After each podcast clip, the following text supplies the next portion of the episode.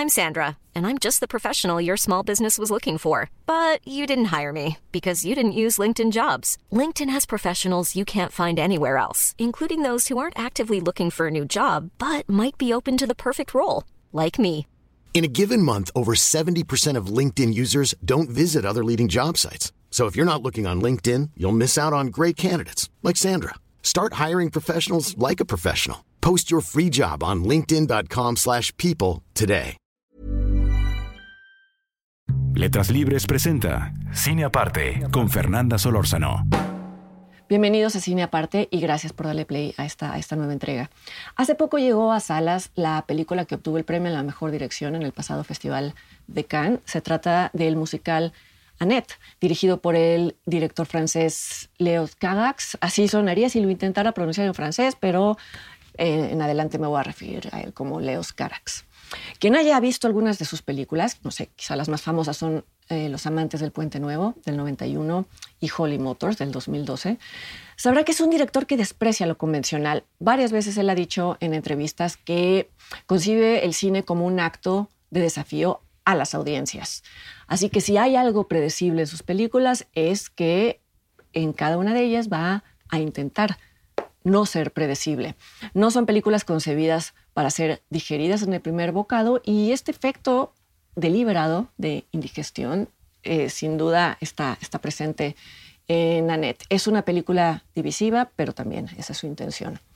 Cuando me preguntan cuál es la labor del crítico o cómo debe enfrentarse una película, si después va a escribir sobre ella o a comentarla, siempre respondo que para nada tengo la respuesta en caso de que haya una sola, que no lo creo.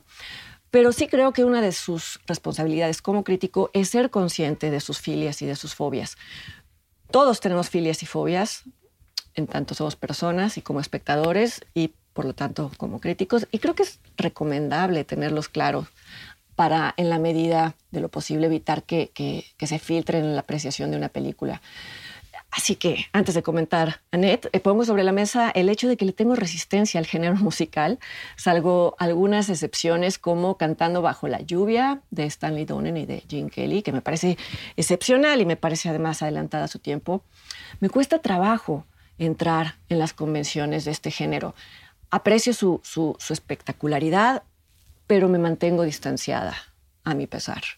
Es una cuestión de gustos que para nada constituye un, juicio de valor.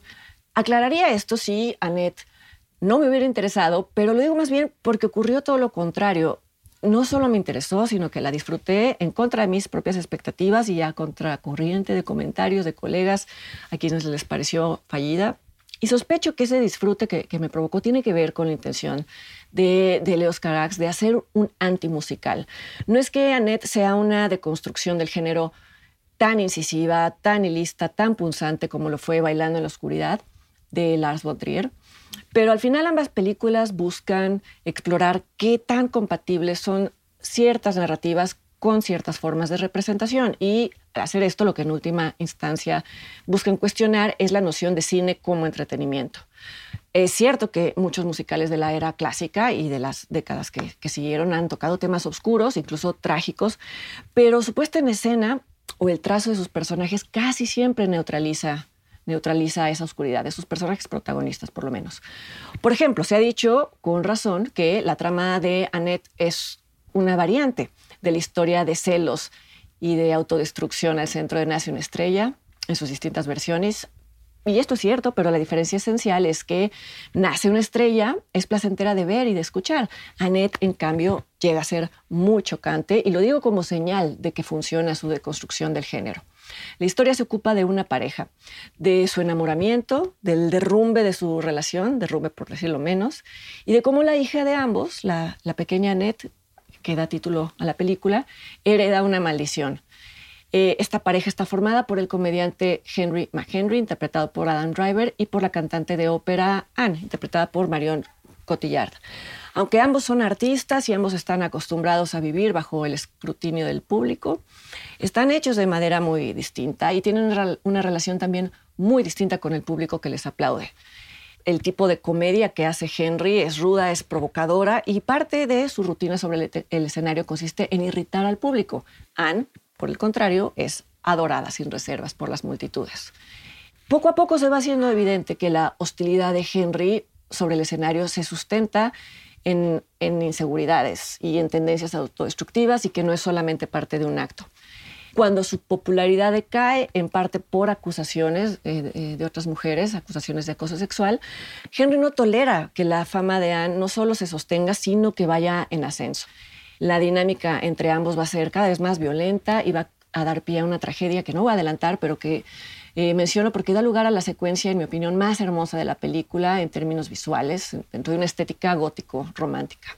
Quien paga al final la violencia del padre y la furia vengativa de la madre es la pequeña Annette, quien, por cierto, es interpretada por una muñeca animada.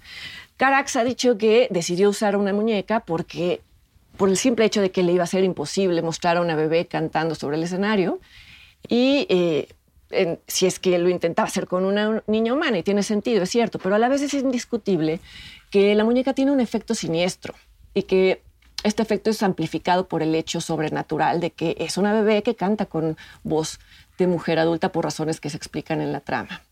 La muñeca además tiene una apariencia franca de títere de madera y esto refuerza el rol que juega en la historia. Es una niña explotada cuya voz prodigiosa tiene un origen tenebroso. Decía al principio que Annette es un antimusical porque a pesar de que toda la película se sostiene sobre canciones que van avanzando la trama, ninguna de estas eh, canciones o de estos actos genera esa sensación de armonía tan propia del musical con excepción de la secuencia de arranque en la que aparece el propio Leo Carax eh, liderando una caravana que recorre las calles de Los Ángeles y que incluye a los actores de la película, incluye también a los autores del guion de Annette y de las canciones y de la música de los números musicales, valga la redundancia, es decir, los hermanos Russell y, y Ron Mile, que forman el dueto Sparks. Esta primera secuencia es vigorosa, es espectacular, está en el tono de los musicales clásicos y parece la forma de Leos Carax de decir que conoce las reglas, que podría aplicarlas, pero que no es el juego que le interesa jugar. Al afirmar que Annette es la negación de un musical, no me refiero tanto a que aborde temas poco edificantes, porque eso lo han hecho muchos otros musicales. Pensemos solo en Chicago, con su repertorio de mujeres asesinas. Me refiero más bien a que Annette niega la esencia de los musicales porque lleva sobre sus hombros la historia un personaje antipático y desagradable como lo es el comediante Henry McHenry. Driver no lo vuelve ni carismático ni adorable, que es el truco al que recurren varios actores y, directores para desactivar el rechazo que podría generar este personaje en la audiencia. El McHenry de Driver no tiene ninguna cualidad redentora y eso es algo que desafía las convenciones del género para algunos incluso sería inexplicable que el rostro y la voz angelical de Marion Cotillard tengan tan poco tiempo en pantalla, pero el hecho de no complacer ese deseo, de que sea ella quien conduzca la historia, también es una forma efectiva de, revolver las aguas. Y por si esto no fuera lo suficientemente incómodo, hay que decir que Adam Driver canta espectacularmente mal.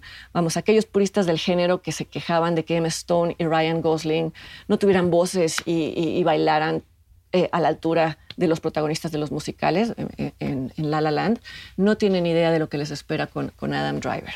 No sé, ¿puede, ¿puede el musical dar cabida a protagonistas como este o esa es la frontera que no se debe de cruzar? Es interesante preguntarse cuál es el último tabú del género musical y creo que películas como esta ayudan a averiguarlo. Annette de Leo Cagac se está exhibiendo en varias salas del país y yo los invito para que me acompañen la siguiente semana en otra entrega de Cine Aparte. Hasta entonces.